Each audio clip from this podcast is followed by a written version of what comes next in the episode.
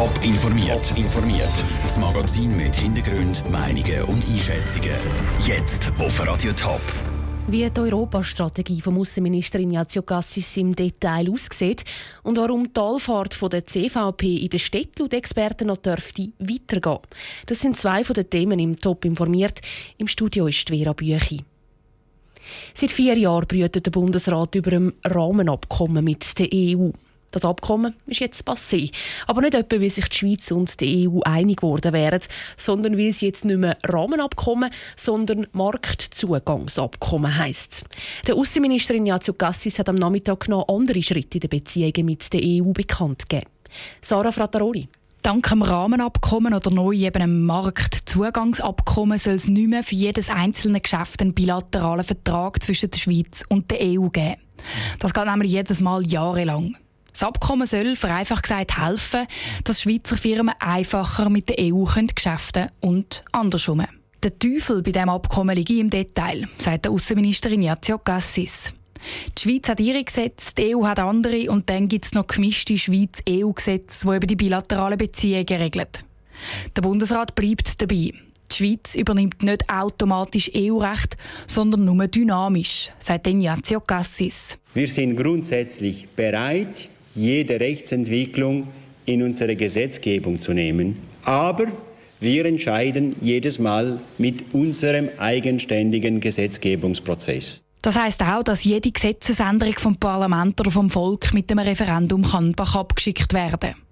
Und in solchen Streitfällen, also wenn die Schweiz und die EU sich über die Rechtsübernahme nicht einig werden, soll nach Meinung vom Bundesrat ein unabhängiges Schiedsgericht entscheiden. Und wenn wir uns nicht verstehen, was verhältnismäßig ist, das entscheidet ein Schiedsgericht. Immer mit den drei Richtern, ein EU, ein Schweiz und ein Afrikaner. Die EU die sagt im Grundsatz auch für so ein Schiedsgericht, sagt Ignazio Cassis. Jetzt müssen nur noch Details verhandelt werden.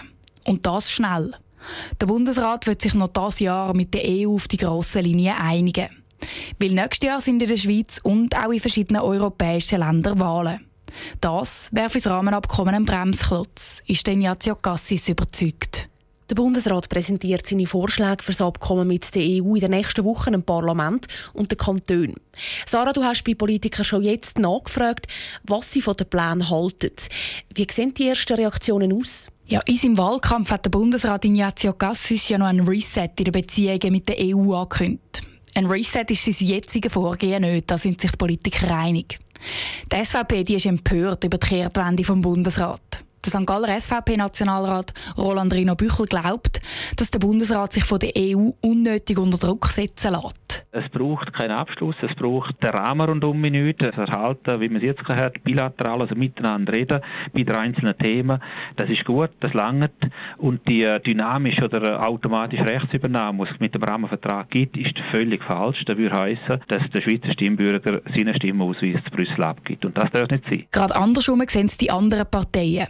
Sie sind froh, dass der Gassis beim Rahmenabkommen aufs Gas statt auf Reset drückt. Für die St. Galler SP-Nationalrätin Claudia Friedli ist klar, dass es ein Rahmenabkommen braucht. Und zwar je schneller, desto besser. Es ist auch im Interesse der Schweiz, dass wir geordnete Verbindungen zu der EU haben, damit der Marktzugang kann erhalten bleiben aber auch, dass wir das Zusammenleben miteinander können ordnen können. Das ist auch für die Schweiz ein wichtiger Teil und ich glaube nicht, dass das jetzt einfach aus Druck von der EU entstanden ist. Über etwas sind sich aber alle Parteien einig. Die Schweiz Schweiz soll auch in Zukunft kein EU-Recht automatisch übernehmen. Das letzte Wort bei allen Gesetzesänderungen, das behalten also das Schweizer Stimmvolk. Danke, Sarah Frattaroli. Geht es nach dem Plan vom Bundesrat, dann sollte die Schweizer Position bis Ende April fix fertig sein, damit die Verhandlungen mit der EU weitergehen können. Für die CVP im Kanton Zürich war gestern ein rabenschwarzer Tag. Die Christdemokraten sind bei den Gesamterneuerungswahlen aus dem Zürcher Gemeinderat rausgefallen und haben ihren Stadtratssitz verloren. Auch zu Winterthur hat die CVP eine Niederlage einstecken. Der amtierende Stadtpräsident Michael Künzle ist im ersten Anlauf überraschend nicht bestätigt worden und muss in den zweiten Wahlgang. Aber wieso hat die CVP gerade in den grossen Städten so viel Mühe? Raphael Wallimann. Die CVP steckt nicht nur in den beiden grössten Zürcher Städten in der Krise. In der Stadt St. Gallen hat die Partei innerhalb von einem Jahr zwei Stadtratssitze verloren und ist das erste Mal seit 100 Jahren aus der Stadtregierung gefallen. Dass sich die Krise jetzt auch in der Stadt vom Kanton Zürich weiterzieht, überrascht die Präsidentin der kantonalen CVP, Nicole Barandun, nicht. Ich glaube, die Städte sind sowieso für die Mitte ein schwieriges Pflaster. Es zeigt sich seit längerer Zeit, wenn man nicht zu der Polpartei gehört, Mühe hat, seine Position überzubringen, weil die Leute sich einfach nicht persönlich kennen. Auf dem Land ist es halt so, wenn sich Exekutivpolitiker zur Wahl stellen, dann kennt man die oft und weiß, was sie können. Aber das ist aus Sicht der Politologin Chloe Jans nicht der Hauptgrund für das CVP-Debakel von gestern. Vielmehr hat es damit zu tun, dass in der Stadt immer mehr junge Leute wohnen. Die CVP hat in der Tat ein, ein Problem mit der Stammwählerschaft. In der Tendenz wird die immer ein bisschen älter stirbt davon, kann man vielleicht ein bisschen bös gesagt sagen. Und im Moment hat man Mühe bei der CVP, um sich neue Stammwählerschaften zu erarbeiten. Bei jungen Wählern gilt die CVP wegen C im Namen, also wegen dem Vermitteln von christlichen Werten als veraltet, glaubt Chloe Jans.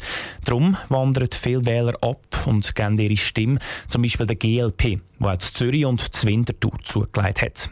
Chloe Jans glaubt, dass die CVP auch in Zukunft in der Stadt Mühe hat. Der Kurs im Moment von der Partei geht eher ein bisschen weiter Richtung konservatives Lager, um dort in der Mitte und rechts von der Mitte vielleicht ein bisschen mehr Potenzial zu aktivieren. Gerade in der Stadt ist das natürlich etwas, was sich dann aber als schwierig gestaltet, weil die Städte in der Tendenz eher jung, urban und links sind. Der nächste Termin, wo sich die CVP muss bewähren muss, kommt schon bald. Schon ein bisschen mehr als einen Monat stehen in diversen Zürcher Gemeinden, unter anderem Zuster und Dübendorf, Wahlen auf dem Programm. Der Beitrag von Raphael Wallimann. Nächsten Monat, am 15. April, ist dann auch der zweite Wahlgang für das Winterthurer Stadtpräsidium. Gegen wen der Michael Künzli von der CVP dann antritt, ist aktuell noch nicht klar. Top informiert, auch als Podcast. Mehr Informationen gibt es auf toponline.ch.